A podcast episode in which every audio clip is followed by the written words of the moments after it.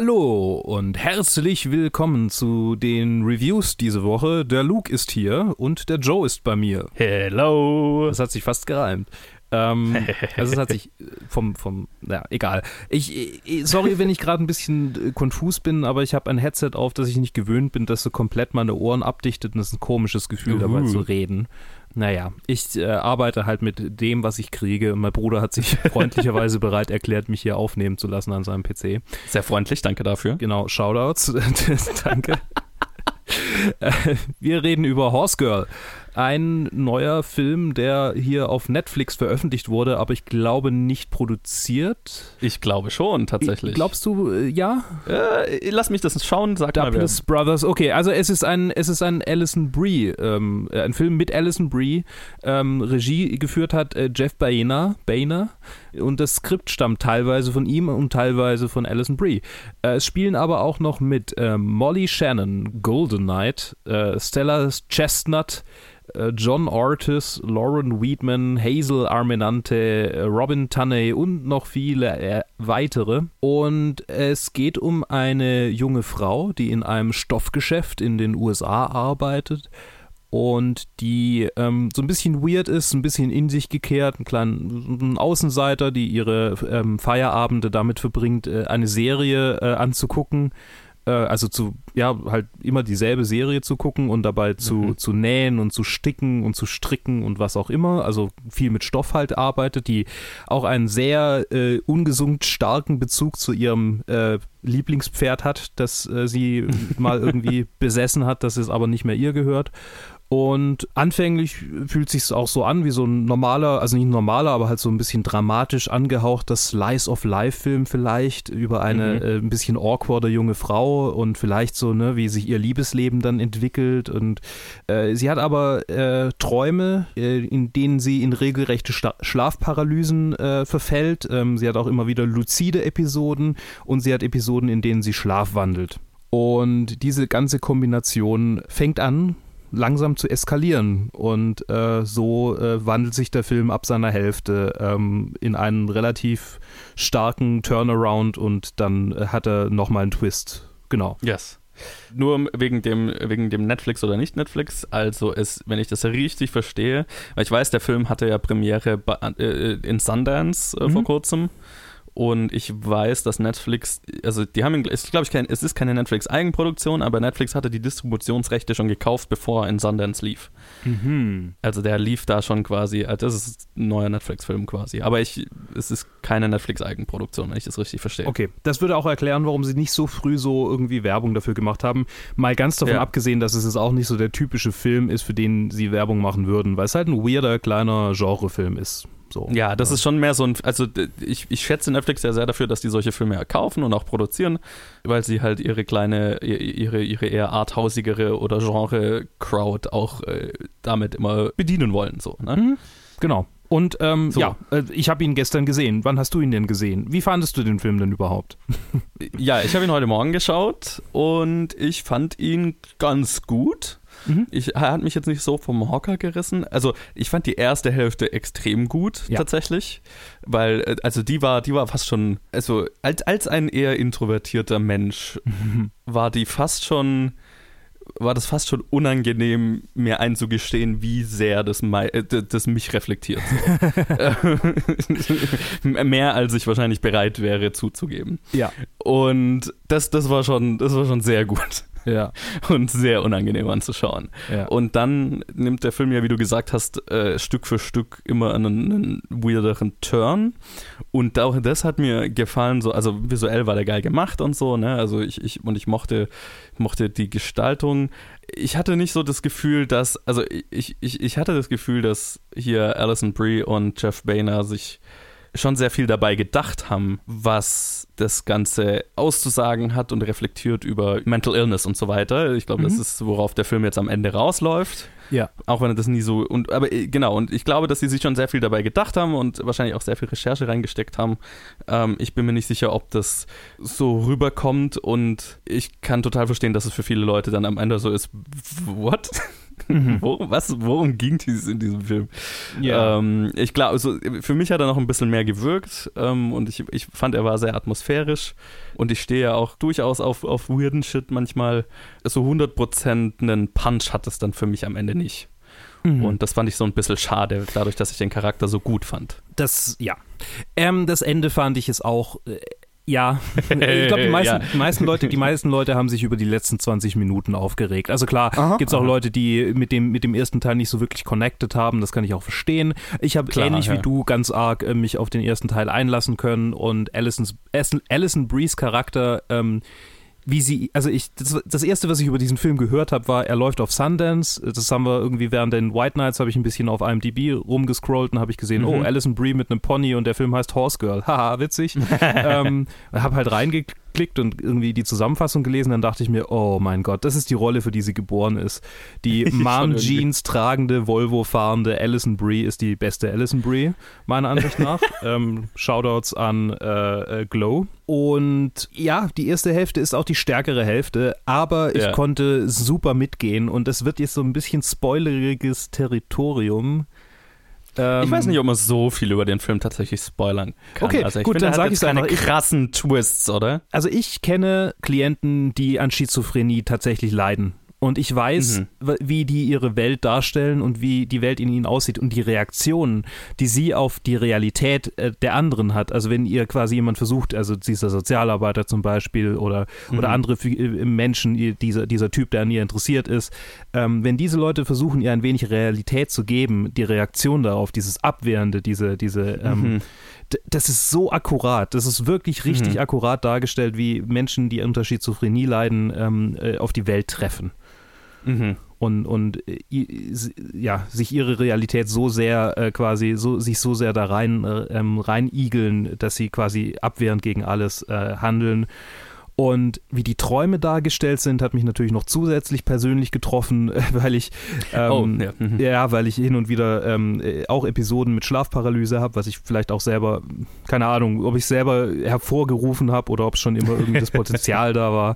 Auf jeden Fall habe ich immer wieder so Sachen, wo ich dann auch in einem leeren weißen Raum aufwache und auch das mit den Händen, Jesus. das war, das hat sehr, da habe ich dann nach den, ich habe den Film gestern Abend im Bett zu Ende geguckt, das meiste oh, habe ich auf der Heimfahrt geguckt, aber im Bett dann mit Headphones und der Soundtrack ist, Soundtrack ist super. Ja, ähm, ja. Passt sehr gut und mit Headphones ist er noch viel besser. ähm, da wird es richtig atmosphärisch. Danach habe ich echt gedacht, okay, jetzt, äh, wenn ich aus diesen Träumen aufwache, dann habe ich echt Schiss, wieder einzuschlafen, so wie sie. Und dann habe mhm. ich echt gedacht, oh, ich habe echt Schiss einzuschlafen. Und mhm. meine Träume waren dann auch ziemlich weird, aber tatsächlich nicht in die Richtung, sondern ich habe dann anderes verarbeitet. Von daher war es dann ganz okay. okay. Vielleicht kommt es dann in einer Woche oder so, keine Ahnung. Das lässt sich ja auch schwer ähm, vorausplanen mit den Träumen. Mhm. Aber also mhm. dieses, dieses Gesamtpaket einfach, diese Figur, die hat, die hat so zu mir gesprochen. Es war, und da, dann, dass es auch noch Alison Brie ist, ist quasi, die, die sich mhm. so als eine meiner Lieblingsschauspielerinnen so langsam äh, rausarbeitet. Das, das war einfach, das war einfach ein von mir persönlich äh, komplett äh, subjektiver Punkt schon mal für diesen Film. Also wirklich so 100 Prozent ja, ja. nur, ich stehe einfach auf das alles, was da gerade passiert. Und zum Ende muss ich sagen, ich verstehe, dass viele Leute sich davon abgeschreckt fühlen, aber als Arthouse-affiner Sozialpädagoge kann ich so einem Ende durchaus was abgewinnen. So dieses, dieses, ähm, ich will nicht was vorgesetzt bekommen, ähm, also was vorgesetzt bekommen, von dem ich dann war. Also es ist okay, es ist okay, wenn ein Film mir ein Ende vor, vorsetzt, mit dem ich irgendwie quasi äh, zufrieden sein kann, der einfach das mhm. quasi geschlossen ist, in sich geschlossen ist. Aber wenn ein Film dann so ein bisschen Spielraum lässt und mir mich, mich nachdenken lässt, ähm, so ab wann ist es Realität, äh, äh ab wann ist es Traum, was ist überhaupt mhm, Realität? Mhm. Und das ist ja auch so eine ähm, die Thematik, mit der sich der Film auseinandersetzt.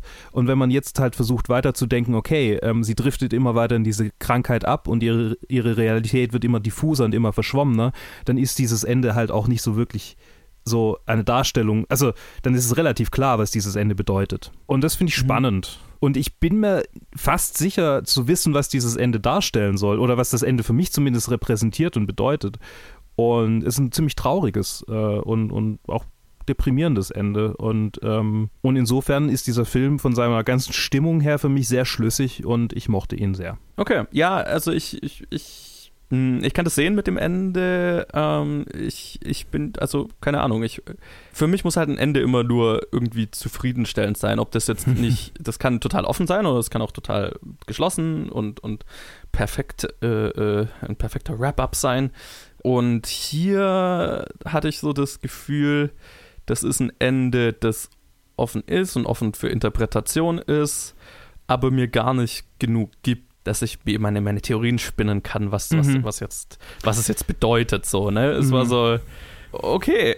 ich weiß nicht, also ich finde, du, du, hast, ich hatte das Gefühl, der Film hat mir noch nicht genug gegeben, dass ich mit dem Ende jetzt irgendwie, dass, dass ich da jetzt tagelang drüber nachdenken kann und, und was, was, was der Film mir jetzt damit sagen will. Und ich finde es okay. Also, mhm. ne, dadurch hat jetzt der Film mich halt nicht vom Hocker gerissen, aber es fühlt sich auch durchaus so an wie, naja, es ist, glaube ich, wenn ich das richtig verstanden habe, Alison Brees erstes Drehbuch und ne, es, es fühlt sich sehr Erstlingswerk total an. Ja, und total. Das ist, und das ist auch völlig in Ordnung und das ist völlig, hatte ich so das Gefühl, ja, das ist so eine Kerbe von Film. Wenn ich jetzt selber die Möglichkeit gerade hätte, einen zu machen, das wäre schon so irgendwie in die Richtung, in die ich gehen würde. Und wahrscheinlich würde ich auch entsprechend äh, weirden Shit machen, manchmal um weirden Shit zu machen und wahrscheinlich mhm. wäre es gar kein so zufriedenstellender Film. Aber ähm, so als, als Ausprobieren von jemand, der das zum ersten Mal macht, ist Jeff Biener, ist, ist, hat, hat, hat, schon Filme gemacht, aber ist auch noch nicht so lange dabei. Ähm, und, und dafür ist es völlig, völlig in Ordnung. Ist halt jetzt nicht ein, ein, ein umwerfendes Filmerlebnis, sondern halt gut, mhm. solide. Mit, ähm, mit, halt wirklich als Alison Brie in einer wirklich spannenden Hauptrolle und wirklich gut. Also sie, sie ist der Grund, warum man den Film auch anschauen mhm also warum ich den Film lose empfehlen kann. So, ne? ich meine, ich kann ja das mal aus subjektiven Sicht vollumfänglich empfehlen, aber mir ist ja. klar, dass viele Leute diesen Film nicht mögen und dass er ja. auch eher durchwachsen da von der Community aufgenommen wurde. Was ihn tatsächlich, also was er, das will ich noch kurz ansprechen, bevor wir dann weitergehen, er wird häufig mit Unicorn Store verglichen. Ha, okay, kann ich sehen. So, ja. Eine berühmte Schauspielerin, die ihr eigenes Skript macht, die ähm, äh, Netflix-Produktion.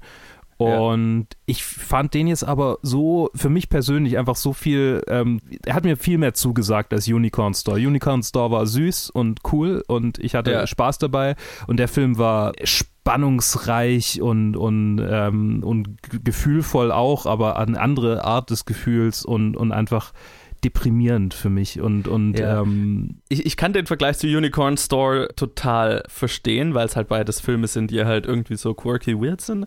Mhm. Aber natürlich sind sie in ihre, sind sie eigentlich grundlegend verschieden in, ja. in dem Sinn, dass halt der Film hier stellt ja die ganze Zeit die Frage, äh, was ist real, was ist nicht real, was ist hat sie eine Krankheit, was ist ihre Krankheit und, ja. ähm, und so weiter und beschäftigt sich da schon, glaube ich, also wie gesagt, ich habe das Gefühl, dass es sehr gut recherchiert und du sagst es ja auch aus persönlicher Erfahrung, dass es sich sehr real anfühlt. Äh, und das hatte ich bei dem Gefühl schon, bei dem Film schon das Gefühl und Unicorn Store versucht ja gar nicht real zu sein. Unicorn nee. Store ist ja, ja. ist ja ein, ein Eine Fantasie. pinker Glitzer Fantasy-Cartoon und mhm. will das ja auch sein.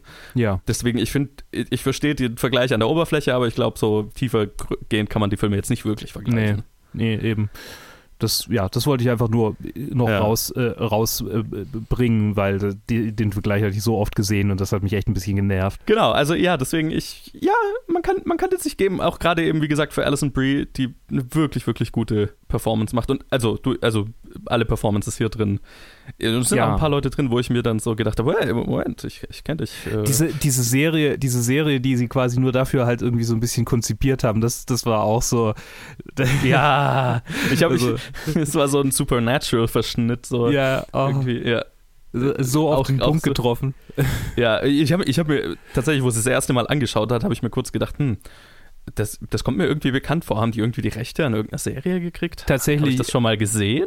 Matthew Gray Gubler, der da die Hauptrolle spielt, äh, ist ja in Criminal Minds quasi immer dabei, mm, schon immer dabei gewesen. Okay. Mhm. Äh, also. Ja, das, das macht. Ja, war, war gut getroffen. Aber ich hatte ihn auf, aus 500 Days of Summer tatsächlich wiedererkannt. Ich dachte die ganze Zeit, woher kenne ich den? Woher kenne ich den? Ja, cool. Ja. ah, und aus 68 Kill übrigens. Right, daher kannte ich ihn. Ah, jetzt. Oh, ja. Mhm. Ja, ich habe die ganze Zeit überlegt und der hat halt irgendwie so ein, so ein gar nicht bös gemeint, aber so ein Standard Handsome Actor Gesicht. Mhm. und ich habe mir die ganze Zeit, ich habe die schon mal in irgendwas gesehen, aber äh. Und ja. ja, okay, jetzt weiß ich vorher. okay. Jo. Dann, ähm, äh, das ist unser Fazit zu Horse Girl. Ähm, yes. durchwachsen äh, und äh, unterschiedlich wahrgenommen, so wie in der Community, Community, warum sage ich das eigentlich gerade ständig, ähm, so wie bei den anderen Review-Leuten auch vermutlich. Ja. Und damit leite ich über zu äh, der nächsten Review, die du allein wupp, machst. Weil yes, ich, ich habe den Film noch nicht gesehen, aber ich freue mich drauf. Na, dann äh, viel Spaß bei beidem. ja. Okay, Ruhe am Set. TV-Nachrichten sind die am härtesten umkämpfte Branche der Welt. Um rund um die Uhr senden zu können, muss man die Zuschauer irgendwie am Ball halten. Ziehen Sie ein kürzeres Kleid an. Durchsichtige Tische haben ihren Grund. Frauen sind überall. Sie spielen jetzt auch Golf und Tennis. Die Personalabteilung ruft an. Du hast mich Frauchen ja. genannt. Ich muss wohl nochmal die Benimmregeln durchgehen. Der Ton hinter der Kamera war noch schlimmer. Männerhasserin. Lernen Sie mit den Jungs auszukommen. Sie sind sexy, aber viel zu anstrengend. Ich habe eine ganze Liste. Werden sich andere Frauen melden? Was glauben Sie? Ich will Sie überzeugen, dass ich vor die Kamera gehöre, Mr. Ailes. Ich glaube, ich wäre phänomenal auf Ihrem Sender. Ich könnte Sie herausgreifen und nach vorne in die Schlange stellen. Aber ich muss wissen, dass Sie loyal sind. Das heißt, finden Sie einen Weg, das zu beweisen. Und Hallöchen, da bin ich auch schon wieder mit einem letzten kleinen Einzelreview zu Bombshell. Äh, und auf Deutsch heißt er, natürlich habe ich es nicht vor mir, aber ich meine mich zu erinnern, irgendwie Bombshell, das Ende des Schweigens? Äh, irgendwie, also so ein dummer deutscher äh, Untertitel halt. Und der ist unter der Regie von Jay Roach, der davor so Filme gemacht hat wie Trumbo oder The Campaign und die Austin Powers Filme, was ich sehr lustig fand. Und es spielen mit Charlize Theron, die den Film auch produziert hat, Nicole Kidman, Margot Robbie, John Lithgow, Alison Janney, Malcolm McDowell, Kate McKinnon, Connie Britton, Liv Hewson, die man auch, woher kennt man die nochmal? Ich, äh, aus irgendeiner Serie. Äh, und einige, ach, Mark Duplass ist auch noch dabei. Äh, es ist ein krasser Cast. Ja, und der Film basiert auf einer wahren Geschichte äh, und handelt von dem amerikanischen Fernsehsender Fox News äh, in erster Linie jetzt mal als, als, als Schauplatz. Äh, wer den nicht kennt, das ist so das ja, äh, jetzt mal ganz drastisch gesagt, das konservative amerikanische Propagandafernsehen. ja, also halt sehr, sehr konservative News-Sender der ja während der Präsidentschaftswahl äh, 2016 erschüttert wurde, sage ich jetzt mal, durch äh, laute Anschuldigungen von sexuellen Übergriffen gegenüber dem, dem Chef des Fernsehsenders Roger Ailes und auch äh, einem Host Bill O'Reilly. Und äh, darum geht es in dem Film, also um Roger Ailes und die Frauen, die ihn quasi zu Fall gebracht haben. Gespielt eben von äh, Charlize Theron, die Megan Kelly spielt, die da äh, bei Fox News eine, eine Moderatorin war. Und Nicole Kidman spielt Gretchen Carlson, die, das, die auch eine Moderatorin bei Fox News war und das Ganze ins Rollen bringt. Und Margot Robbie spielt einen fiktiven Charakter, der im Prinzip in der Geschichte ist um die Art dieses, äh, die, die, dieser sexuellen Übergriffe und die Auswirkungen derer darzustellen. Und ich, das kann ich gleich mal sagen. Also, wie gesagt, der Film basiert ja auf einer wahren Geschichte, aber hat eben dieses fiktive Element. Ich meine, jede, jeder Film, jede Geschichte, die, jede wahre Geschichte, die adaptiert wird zu einem Film oder Buch oder was auch immer, wird immer abgewandelt. Hier ist ein ganz neuer Charakter dabei, äh, mit einer fiktiven Storyline. Und das hat für mich aber tatsächlich sehr gut funktioniert, weil, also ich habe es mir jetzt, ne, zuerst habe ich, also bevor ich den Film gesehen habe, habe ich mir gedacht, okay, ja, ist natürlich macht man sich natürlich sehr angreifbar, wenn man jetzt hier irgendwie dieser wahren Geschichte einen fiktiven Charakter hinzufügt. Aber tatsächlich ist Margot Robbies Storyline gar nicht so prominent im ganzen Film und sie dient halt, also sie hat einen sehr, sehr guten Zweck. Nämlich kann der Film aufgrund von, von NDAs, die halt in den Deals mit den anderen Frauen äh, unterschrieben wurden, nicht äh, auf deren wahre Geschichte, also deren Interaktion mit Roger Ailes zugreifen, weil die nicht über die reden dürfen. Und dieser fiktive Charakter bietet halt einfach die Möglichkeit, ja, einen dieser, dieser Übergriffe und die Auswirkungen davon zu zeigen, ohne dass man sich jetzt einer, die, diese bei den anderen Charakteren die Geschichte hinbiegen muss äh, oder, oder erfinden muss, weil man die wahren Umstände nicht 100% kennt. Das fand ich schon sehr, sehr schlau gelöst. Und Margot Robbie's Storyline ist auch hier die, die am meisten emotionalen Punch hat und es gibt eine, ja, eine Szene mit ihr und, und Sean Lithgow als Roger Ailes, die ist schwer anzuschauen, finde ich. im Großen und Ganzen, der Film hat so ein bisschen den Stil von ähm, The Big Short und Vice, der ja letztes Jahr rauskam und hat für mich jetzt auch so einen ähnlichen Gesamteindruck hinterlassen wie Vice schon damals. Also ich bin ein riesiger Fan von The Big Short und da finde ich, hat dieses Stil 100% auch wirklich gut funktioniert. Ja, wenn ich weiß, welchen Stil ich meine, es ist so ist fast schon so ein bisschen dokumentarisch gehalten. Also Charaktere sprechen den Zuschauer direkt an. Es ist erzählt wie ein, ja, wie so ein Vortrag halt. Keine Ahnung. Der Film hat eine klare Haltung und erzählt die Geschichte aus diesem Blickwinkel und offen aus diesem Blickwinkel. Also es ist weniger ein, Vortrag, äh, weniger ein Film als ein TED-Talk. ein gespielter TED-Talk. Und das hat bei The Big Short, finde ich, sehr gut funktioniert. Vom Thema her und auch wie es umgesetzt war. Und bei Weiß habe ich mir schon gesagt, hatte ich schon so das Gefühl, okay, es ist ein bisschen zu viel, es funktioniert nicht so 100 Prozent als normalen Film dramatisiert, wäre die Geschichte von Dick Cheney vielleicht sogar besser und ein, äh, hatte, hätte mehr Impact gehabt, so, ne? Und ähnliches habe ich mir hier gedacht, weil durch diese Machart fühlt sich der Film total durcheinander an oder halt halt ohne, ohne eine klare, einen klaren roten Faden und äh, das ist schade. Andererseits gibt es natürlich auch viele Stellen in dem Film, die dadurch sehr gut funktionieren. Also ich mag den Stil ja generell schon ganz gerne. Aber es ist krasse Geschmackssache. Also ich kenne auch viele Leute, die einfach sagen, ja, nee, der Stil ist halt scheiße. Weil halt, ja klar, also es ist dann kein, ja, es ist weniger ein Film als ein Vortrag mit Schauspielelementen. Und ja, was mir in dem Film wirklich gut gefallen hat, sind äh, die ganzen Darsteller. Also hier Margot Robbie ist, also wie gesagt, sie hat die, die krasseste Storyline und ja, ich weiß, warum sie dafür für einen Oscar nominiert wurde. Also es, ist, es sind zwei Szenen, für die sie für einen Oscar nominiert wurde hier. Äh, ganz klar und das schon auch verdient. Charlie Theron und Nicole Kidman sind, also da hat ja der Film auch einen Oscar gewonnen tatsächlich fürs, fürs Make-up, weil die beiden sind kaum wie, also man, ich finde, man erkennt sie schon. Ich habe immer so gehört, hier äh, Charlie Theron ist nicht wiederzuerkennen. Man erkennt sie schon, aber sie schaut schon krass wie, also die schauen beide krass wie ihr also wie die Frauen aus, die sie spielen. Und das funktioniert schon auch sehr gut und die, die sind auch beide wunderbar.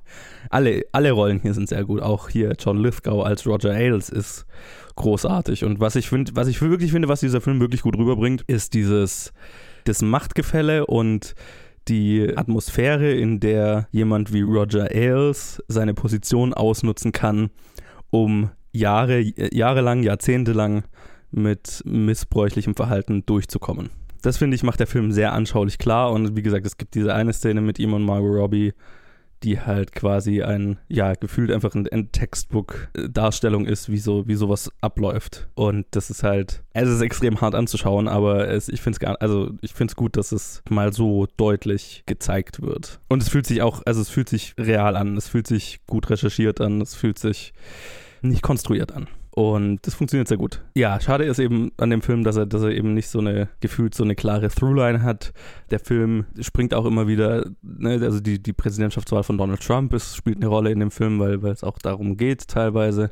Und auch äh, hier die, die, die, der Inhaber von Fox New, Fox, also von 20th Century Fox allgemein zu dem Zeitpunkt, Rupert Murdoch, kommt kurz vor, wird aber auch nicht so wirklich drauf eingegangen, wer diese Person ist und was für einen krassen Einfluss auf, ja, ich meine, das wäre wahrscheinlich jetzt ein anderer Film, aber ich fand es so ein bisschen schade, dass der Charakter einfach auftaucht ohne, ohne Kontext. Ja, und wie gesagt, dieser Film hat halt sehr, sehr viele Elemente, spielt mit sehr unterschiedlichen Tönen. Also es, er ist schon sehr witzig in vielen Stellen. Also er, gerade durch diesen Ton, den er hat von Vice, von Big Short, spielt er schon einfach mit viel mit Humor, was aber halt auch dazu führt, dass dann, wenn es richtig ernst wird und richtig fies, finster, man im Kino auch immer mal so ein bisschen nervöses Gelächter gehört hat, weil halt einfach offensichtlich das Publikum nicht ganz gewusst hat, okay, ist, sind wir noch in der Komödie? Nee.